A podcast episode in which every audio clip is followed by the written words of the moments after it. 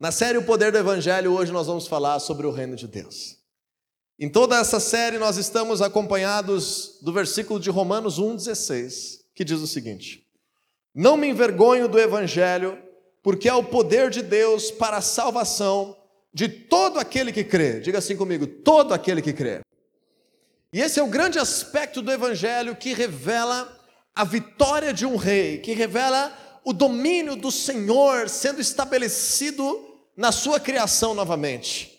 O aspecto de que o Evangelho não é a salvação de alguns, o Evangelho não libera a palavra de Deus, a boa notícia, é isso que significa Evangelho. Evangelho significa uma boa notícia, uma notícia extraordinária, algo que nós passamos a saber que pode mudar completamente a nossa realidade. A Bíblia traz notícias extraordinárias para nós. A Bíblia nos revela coisas novas, insondáveis e extraordinárias sobre a nossa realidade. A Bíblia é o próprio Evangelho, é a palavra do Senhor Jesus, mas logicamente que nós entendemos isso muito mais claramente quando o Senhor Jesus se fez carne, atuou nessa terra como um ser humano e de fato nós conseguimos ver, entender, perceber na prática o poder desse Evangelho. Muito mais quando se cumpriram todas as palavras proféticas, todas as promessas sobre Jesus, e ele então, sem pecado, se ofereceu, morreu na cruz, resolveu a barreira do pecado humano, ressuscitou ao terceiro dia está vivo, manifesta Sua presença hoje aqui neste lugar, em tantos lugares nessa terra, que creem no Seu nome, no Seu poder, porque o Seu Espírito é derramado sobre toda a terra. E a palavra de Deus promete que um dia a glória do Senhor encherá toda a terra como as águas cobrem o mar.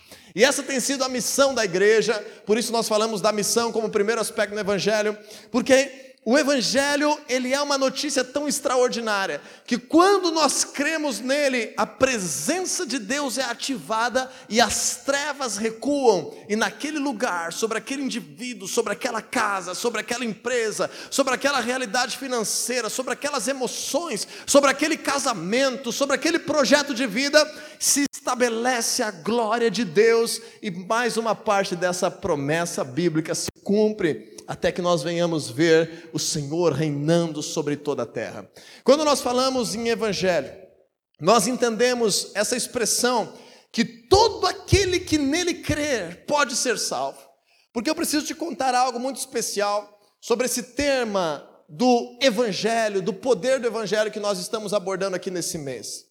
Quando a palavra de Deus fala sobre evangelho, é uma palavra conhecida culturalmente para a cultura que o tempo bíblico estava sendo vivenciado.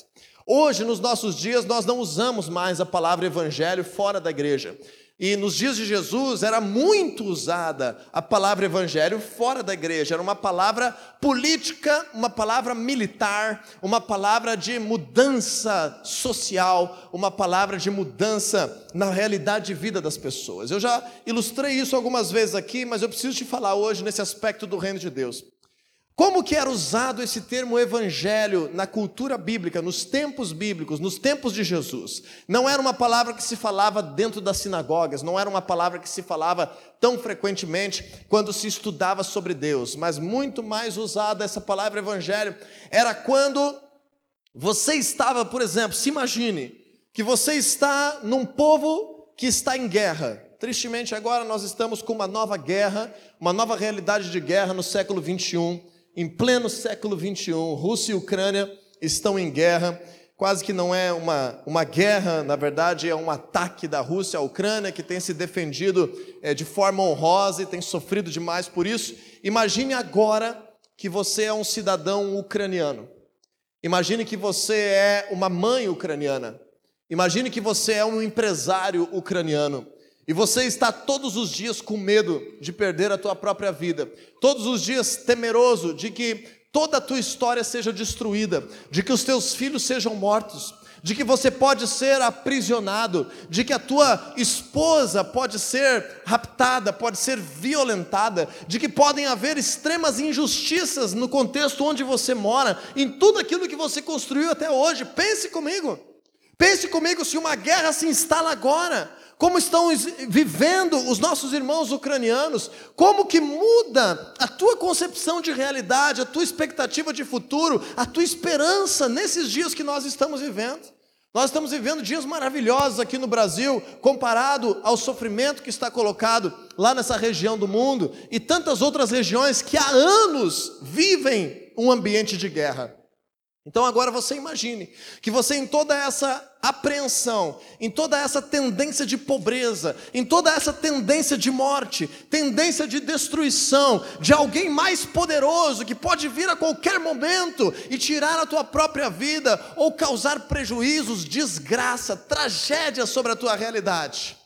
De repente alguém chega bradando aos quatro ventos: uma notícia extraordinária aconteceu a guerra acabou, a paz chegou, existe um novo governo, e é um governo de paz, é um governo de prosperidade, é um governo de avanço, é um governo que te convida a fazer parte, a herdar os seus tesouros e a reconstruir a tua vida, a restaurar tudo isso que a guerra causou, a ter de volta a tua saúde, a ter de volta o teu trabalho, a ter de volta a tua esperança, a ter de volta tudo isso que estava dominando a tua realidade.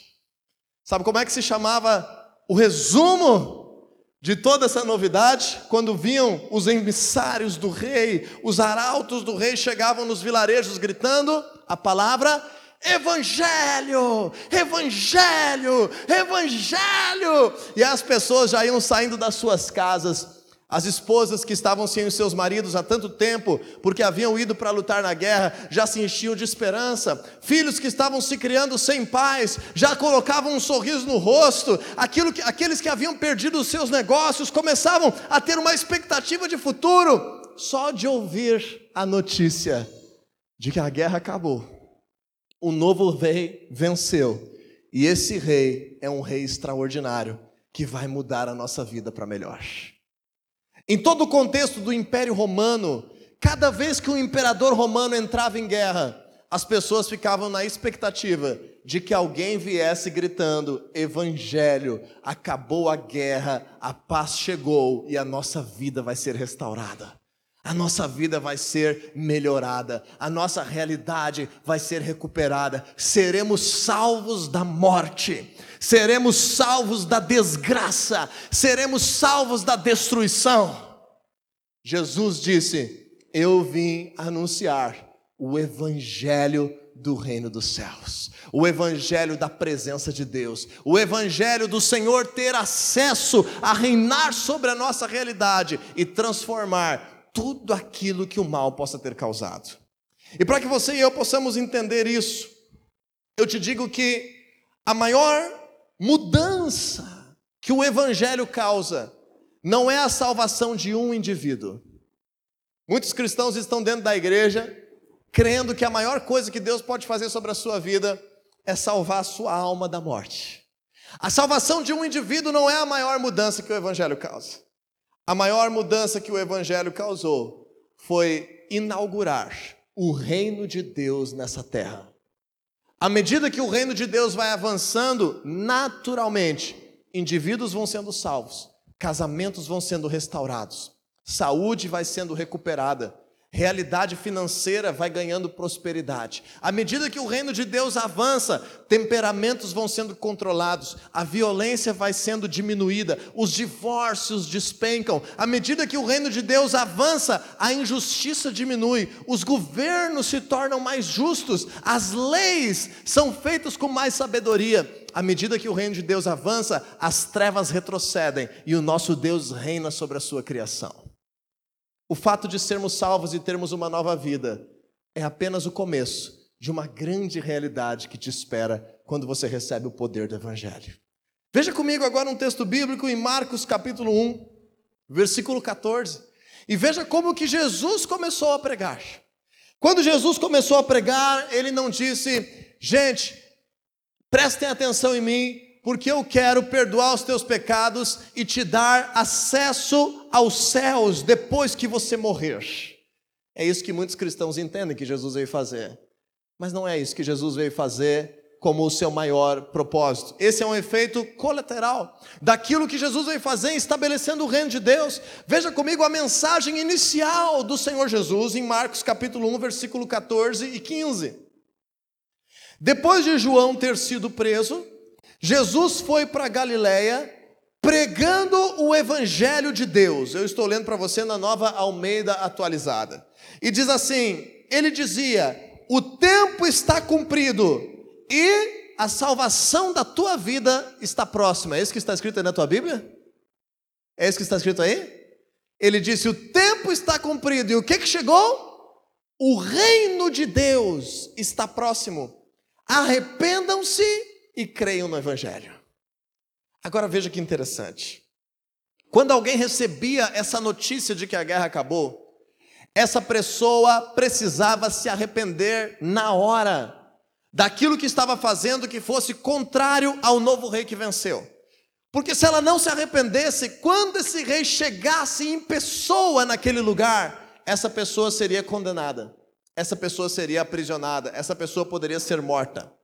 Então o evangelho tem disso. A presença de Deus escolheu essa forma de se manifestar nessa terra. O Senhor levanta homens e mulheres que foram chamados por Ele para anunciar o Evangelho, e cada um que vai sabendo dessa notícia vai espalhando essa notícia, e cada um que vai espalhando essa notícia vai causando a oportunidade de mudança, de transformação, mas especialmente de arrependimento.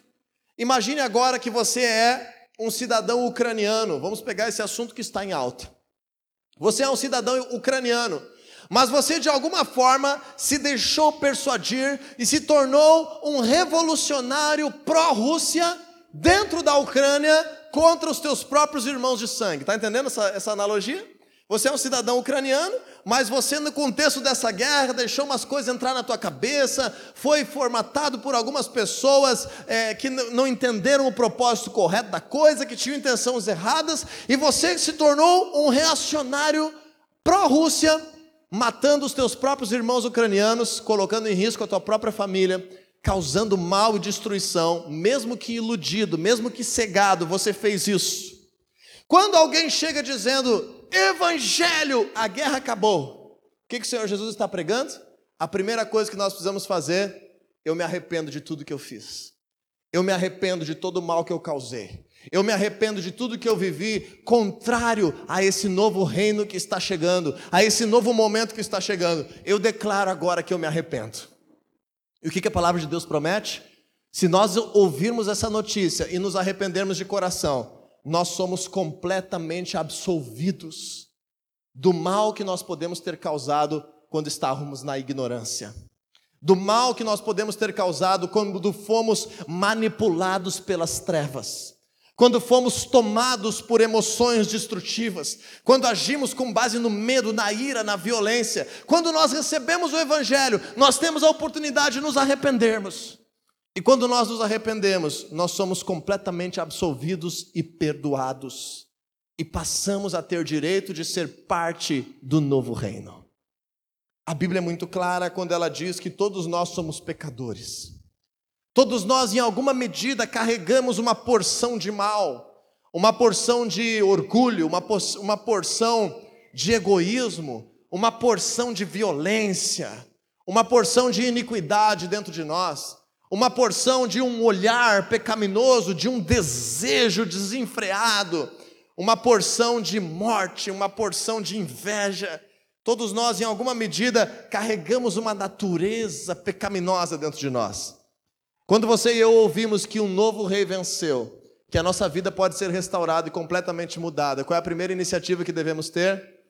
Senhor, seja o Senhor da minha vida, porque eu me arrependo de tudo aquilo que eu fiz contra a tua vontade. Abre os meus olhos agora e me faz perceber para que eu possa me arrepender de todo o mal que eu possa ter causado. Esses dias, pastor Abe Uber, um grande homem de Deus na nossa nação, pregou uma mensagem extraordinária em que ele disse que Jesus nos absolve de todos os pecados, mas existe um pecado especial que nós não podemos cometer se quisermos ter, se quisermos ter parte no seu reino. É o pecado de não recebê-lo como nosso Senhor, de não crer que Ele seja o Rei da nossa realidade. Porque isso o Senhor Jesus alerta: eu deixo o meu espírito sobre toda a carne, o meu espírito se manifestará, vocês serão o meu corpo nessa terra, vocês receberão dons, vocês vão ver milagres, vocês farão obras maiores do que as que eu fiz, vocês viverão aquilo que eu comecei, vocês vão continuar aquilo que eu iniciei nessa terra. Nós somos o corpo de Cristo, mas o Senhor declara: eu voltarei voltarei em pessoa, eu voltarei. Eu deixo te dizer, Jesus voltará. Nós estamos anunciando o Evangelho, que Jesus voltará, e quando ele voltar, não haverá mais tempo para arrependimento. Quando ele voltar, não haverá mais tempo para que o perdão seja ativado. Quando ele voltar, o Senhor Jesus explica em vários momentos da palavra de Deus que haverá uma grande colheita e os anjos de Deus separarão aqueles que são os filhos do reino daqueles que não creram, daqueles que acharam que era balela, daqueles que pensaram que isso era ilusão. E esses enfrentarão a morte eterna. E aqueles que creram na palavra dos mensageiros receberão as recompensas da sua vida que viveram para esse rei e receberão a eternidade. Essa é a verdade mais profunda da palavra de Deus. Tristemente, uma das menos pregadas nos últimos dias. Então, deixa eu te dizer que o Senhor Jesus se manifestou pregando o Evangelho, dizendo: o reino de Deus está próximo. Então, a, o Evangelho, na verdade, é o anúncio de um novo reino, o anúncio de um novo senhorio. E não se engane, você não consegue ser inerte no mundo espiritual. Biblicamente, nós temos a convicção de que nenhum de nós consegue estar numa zona neutra no mundo espiritual. Nós sempre estamos aliançados a alguma autoridade espiritual, seja do reino de Deus ou seja do reino das trevas. Ninguém é inerte. Então você precisa escolher quem é o seu Deus. Quem é o teu Deus? O teu Deus é Maria, o teu Deus se chama Jorge, teu Deus se chama Ogum, teu Deus se chama Yansan, teu Deus se chama Buda, teu Deus se chama Maomé, o teu Deus é você mesmo ou o teu Deus é o Senhor Jesus Cristo? Essa é a resposta que esclarece aqueles que creem no Evangelho e aqueles que não creem no Evangelho. Porque o Evangelho é um assunto de um novo rei estabelecido, de alguém que se revela como Deus e Senhor. Certa vez Jesus reunido diante dos seus discípulos, quando ninguém acreditava ainda no seu reino, quando poucas pessoas haviam visto o seu poder de fato, ele perguntou: Quem vocês acham que eu sou? Quem vocês percebem que eu sou? Quem eu sou para vocês? E aí o apóstolo Pedro disse assim: Tu és o Cristo, o Filho do Deus vivo. E o Senhor Jesus disse que Pedro acertou a resposta. Quando a gente olha isso na Bíblia, a gente olha, bem, Jesus era Jesus Cristo, Pedro chamou Jesus de Cristo, grande coisa que Pedro fez. Mas Jesus Cristo não é o filho de Maria Cristo com José Cristo. Jesus é Cristo, porque Cristo, biblicamente, significa o Filho de Deus que será o Rei de toda a terra. O Cristo é o Messias esperado. O Cristo é o Rei dos Reis. O Cristo é o Rei que Deus manda para salvar a humanidade. E quando Pedro declara: Tu, Senhor Jesus, é o Cristo de Deus, é o Rei dos Reis, ele está recebendo o Evangelho da forma mais pura que deveria.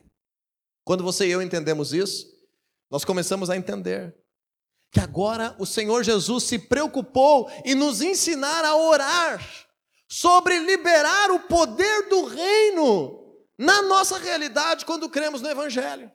Como é que o Senhor Jesus nos ensinou a orar? Pai nosso, que estás nos céus, santificado seja o teu nome, venha a nós o teu reino.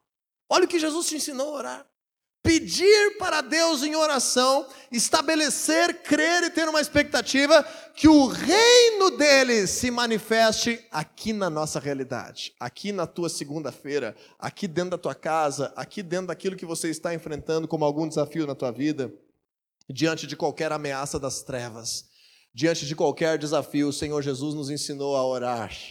Senhor, que o teu reino se manifeste. E essa é a grande questão que nós precisamos entender hoje. Em primeiro lugar, falamos que o Evangelho é o anúncio de um novo reino. Em segundo lugar, nós precisamos entender que o reino de Deus é constituído por tudo e todos sobre os quais o Senhor tem autoridade, domínio e senhorio. Tudo e todos sobre o que ele reina. Parece óbvio eu dizer para você hoje que o reino é constituído sobre qualquer coisa que alguém reine. Você consegue entender isso? Por exemplo, você pode ser o rei da tua casa, porque lá naquele lugar você é a autoridade máxima. Você pode ser o rei sobre o teu quarto. Você pode ser o rei sobre o teu gato. Você pode ser o rei sobre a tua conta bancária. Porque o, o rei é aquele que tem o total domínio e a maior autoridade sobre o que ele reina. Então, o fato do Senhor Jesus ter inaugurado o reino de Deus por meio do Evangelho, não quer dizer que Jesus seja rei agora sobre todas as pessoas dessa terra. Vou dizer de novo. O fato do reino de Deus ter sido inaugurado por meio da liberação do Evangelho e da vitória na cruz, não significa que Jesus esteja reinando agora sobre tudo e todos nessa terra. É com esse entendimento errado que muitas pessoas criticam a Bíblia, porque dizem: como Deus pode ser amoroso e permitir que pessoas inocentes morram numa guerra? Como pode Deus ser amoroso e permitir que pessoas estejam falecendo nos hospitais com atendimento precário? Como pode Deus ser rei e permitir que não haja saneamento básico no bairro onde eu moro? Como pode Deus reinar e permitir que os meus pais tenham se divorciado? Como pode Deus reinar e permitir que eu tenha sido traído pela minha esposa? Como pode Deus ser rei se acontece tanto mal ao meu redor? Esse é o dilema das pessoas. A resposta é muito mais simples do que parece. Deus é rei, mas ele é rei sobre aquilo que ele é rei. sobre aqueles que ele não reina, que não deram autoridade para que ele reine, o Senhor não pode extirpar o mal. Ele pode porque ele é poderoso, mas ele não faz porque ele tem princípios e leis espirituais estabelecidas na sua palavra. Então você quer o teu casamento restaurado? Não coloque a culpa em Deus. Você precisa, junto com a tua esposa, render o teu casamento ao senhorio de Cristo.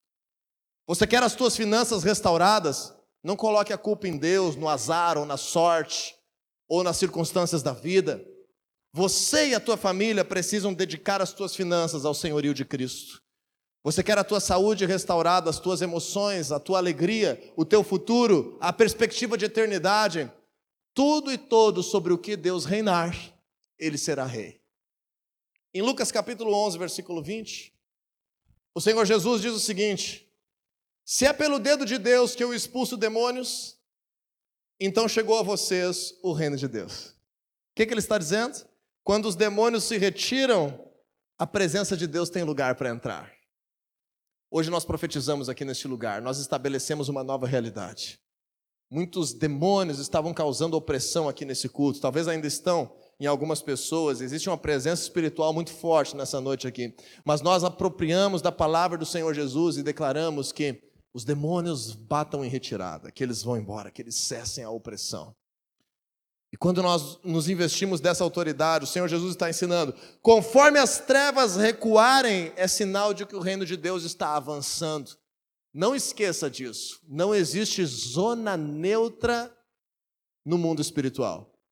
Se o teu casamento não está rendido ao Senhor Jesus como rei, ele está debaixo do reino das trevas.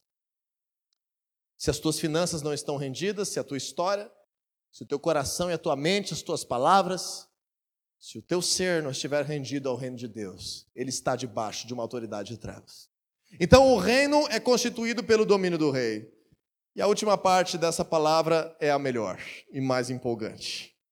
O poder do evangelho nos torna participantes do reino. E agora nós percebemos biblicamente que você e eu temos autoridade. Quando recebemos Jesus sobre nós e temos uma nova vida, agora nós somos um território ambulante do reino de Deus. E nós temos autoridade por onde formos, por onde passarmos, de proclamar, estabelecer, mudar as realidades, reduzir a obra das trevas e causar o avanço do reino do nosso Senhor Jesus, aonde quer que Ele tenha nos chamado. Diga aí para quem está do teu lado, você é chamado hoje a ser um agente do reino. Essa é a chave dessa noite. O poder do Evangelho nos torna participantes do reino. Sabe qual é a notícia extraordinária?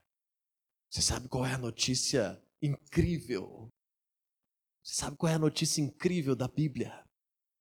A notícia incrível é que aqueles que eram inimigos do reino são perdoados e são convidados a fazer parte da família do rei.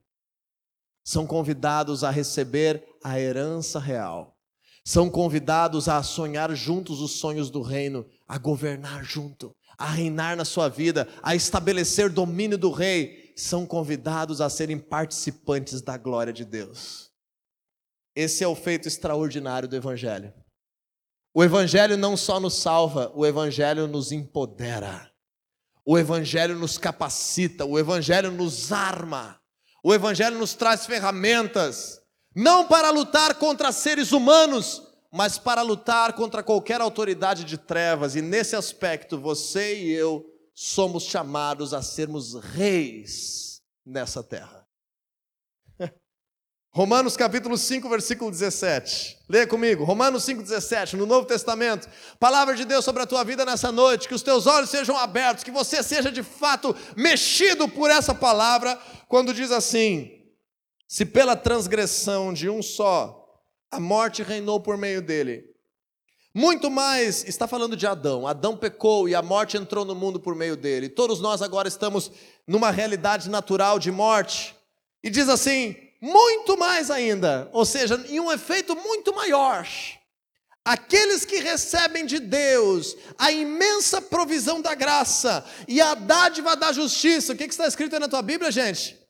Reinarão em vida, reinarão em vida por meio de um único homem chamado Jesus Cristo. Quando nós recebemos o Evangelho, uma nova vida começa, é verdade, mas você não está começando uma nova vida do zero para errar tudo de novo. Você não está começando uma nova vida do zero para se sentir sozinho de novo. Você não está começando uma nova vida do zero para não saber como fazer de novo. Você está tendo a oportunidade de ter uma nova vida pertencendo a um reino e sendo conectado ao Rei sendo filho do rei, carregando a presença do rei, os recursos do rei, a mente do rei, a palavra do rei, a autoridade do rei. Por isso que a palavra de Deus ensina que Jesus Cristo é o cabeça da igreja e nós somos o seu corpo. Então nós carregamos os propósitos de Jesus, o poder de Jesus, a autoridade de Jesus. E nós vamos ter uma prova extraordinária disso na semana que vem. Volte semana que vem e traga uma pessoa a mais. Se você conhecer alguém doente, traga. Nós vamos ter aqui dezenas, quem sabe centenas de milagres de cura acontecendo no domingo que vem aqui neste lugar. Vai ser a inauguração do nosso mezanino, não se preocupe com o lugar, tem mais de 200 lugares sendo inaugurados semana que vem no nosso mezanino. E nós vamos estar aqui causando um impacto da glória de Deus que libera poder de cura de enfermidades. Creia nisso. Creia nisso. Se você não crê, fique em casa, por favor. Não traga incredulidade para cá. Venha com fé e esperança e traga enfermos que você quiser. Se você está doente, venha. Volte aqui neste lugar. Domingo que vem vai ser um domingo de cura e de milagres abundantes aqui na família da fé. Você crê nisso ou não? Amém, eu creio. Reinarão em vida por meio de um único homem chamado Jesus Cristo. Muito me intrigava muito me intrigava na palavra de Deus o fato de que o Senhor Jesus, como por exemplo em 1 Timóteo 6,15, em outros versículos de Apocalipse, é chamado de Rei dos Reis. Diga assim comigo: Jesus é o Rei dos Reis. E eu ficava pensando, para que Jesus volte, todos os presidentes e reis de todas as nações precisam se curvar a Ele para que Ele volte. Essa não é uma verdade bíblica. Essa é uma confusão mental que eu tinha, que eu carregava na minha leitura bíblica até o dia que o Senhor me mostrou: o Senhor Jesus é o Rei de Reis. O Senhor Jesus é o Rei dos Reis. A sua igreja precisa entender o aspecto do Evangelho que libera poder do reino. Tristemente, uma grande parte do cristianismo no século 21 só recebeu o evangelho da salvação. Então a pessoa continua sofrendo, a pessoa não consegue liberar poder de Deus, não consegue liberar cura, não consegue ser livre de maldições, não consegue ser livre de opressão, não consegue é, trazer restauração sobre a sua família, porque ela simplesmente recebeu uma perspectiva de que se ela morrer hoje, ela vai estar ressuscitada com Cristo pela eternidade. Esse é só a pontinha do Evangelho. O grande feito do Senhor Jesus anunciando o Evangelho é que ele se tornou rei, porque ele venceu o pecado, venceu a morte e despojou os principados e potestades. Todas as autoridades das trevas já foram destruídas pelo Senhor Jesus ele chegou diante de um homem que estava possesso por milhares de demônios, chamado de endemoniado gadareno, do lado oposto do mar da Galileia, em relação a Tiberíades, no lado leste da Galileia, do mar da Galileia. E aquele endemoniado chegou diante de Jesus, e os demônios falaram por meio dele e disseram: Que queres conosco, filho de Deus? Vieste nos atormentar antes do tempo? Os demônios já sabem. Eles já foram derrotados pelo poder do Senhor Jesus. Ele só tem vez na tua vida se você não deixar que Cristo reine na tua realidade.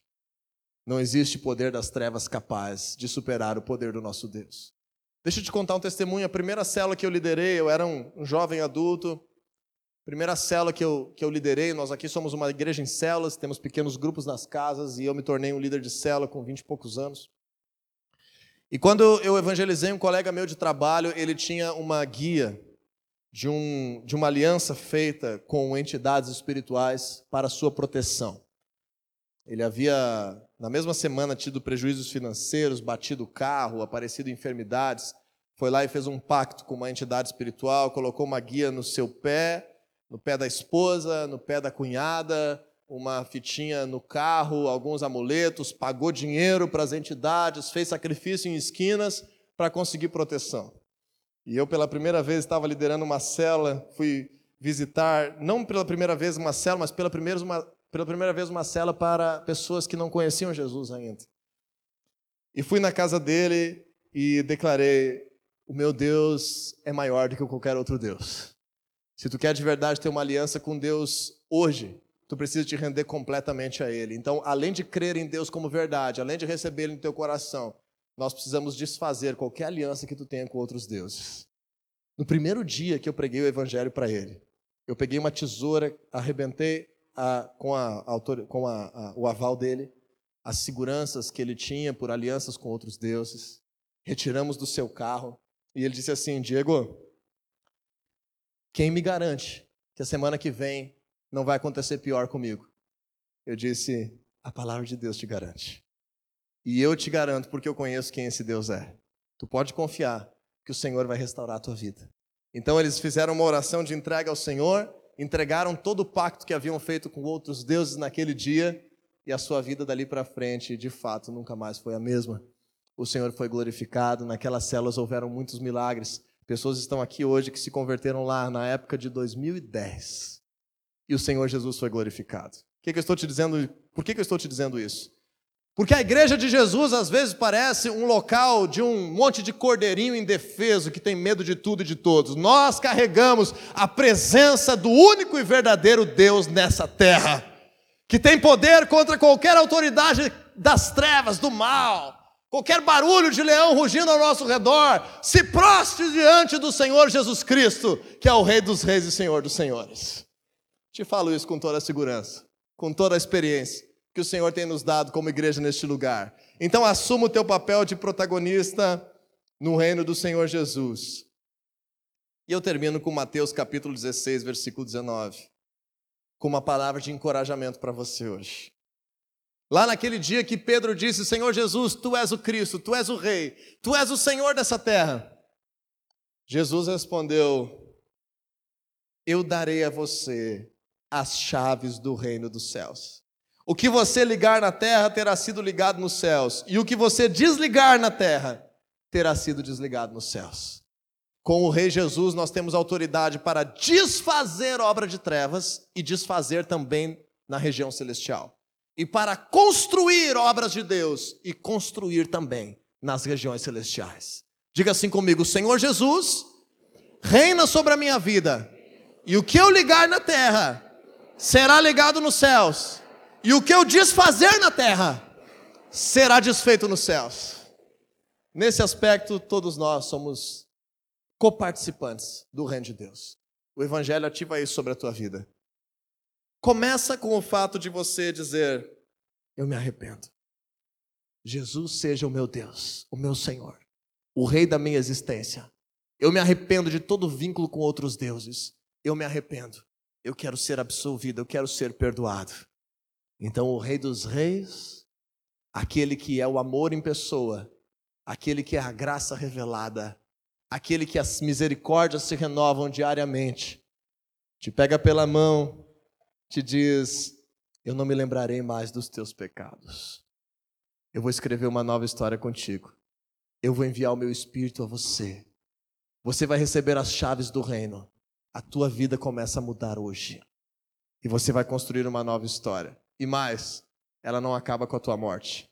Ela será eterna. E um dia esse rei que está sendo anunciado neste lugar, que já deixou o seu espírito sobre todos nós, que manifestará uma glória de cura na semana que vem aqui, ele voltará e ele recompensará a cada um de acordo com o seu procedimento, de acordo com aquilo que fez ou deixou de fazer para o seu reino. E aqueles que não crerem no seu nome experimentarão a morte eterna, para o qual para a qual todos nós infelizmente já estamos condenados por causa do pecado. Jesus não veio para nos condenar. Jesus veio para nos salvar. Nós precisamos crer nessa verdade. Mas o que eu estou te dizendo hoje é que quando você crê nessa verdade, não é só perdão que você recebe. Você recebe uma nova vida com chaves do reino, com promessas, com autoridade, e não existe mal que prospere sobre a tua vida mais, que atinja a tua casa. Não existe mais ameaça sobre a tua realidade que seja capaz de transpor o poder do nosso Deus.